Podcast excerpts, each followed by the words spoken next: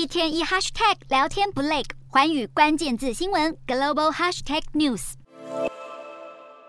乌克兰国旗随风飘扬，这样的景象最近在乌东地区很常见。乌军大举反攻，成功收复多座城市。看到乌军频传捷报，西方国家固然开心，但同时也开始担忧。到现在完全不表态的俄罗斯，恐怕正在酝酿下一波攻势。德国总理肖兹也表示，他在十三号与俄国总统普京通话，力促普京撤军换取和平。但很不幸的，普丁并不认为入侵乌克兰是一个错误。就连努力扮演和事佬的联合国秘书长古特瑞斯也感叹，普丁并没有改变立场。现在甚至有三名接近俄国高层的人士透露，俄罗斯特使科扎克曾经在战争爆发时与基辅当局达成乌克兰不加入北约的和平协议。然而，普丁不愿意签名，推翻协议，坚持继续发动。攻击，虽然克里姆林宫随即否认，批评这是无中生有的消息，不过爆料一出，还是引发讨论。而从乌俄战争爆发至今，始终不表态支持，也不谴责俄国的中国，终于给出明确答案。中国共产党第三号人物、中国全国人大委员长栗战书在七号访问俄罗斯时，明确表态，中国支持俄罗斯打破中方过去保持沉默的态度。不过，有分析指出，现在在俄方呈现败势下，中国的处境显得相当尴尬。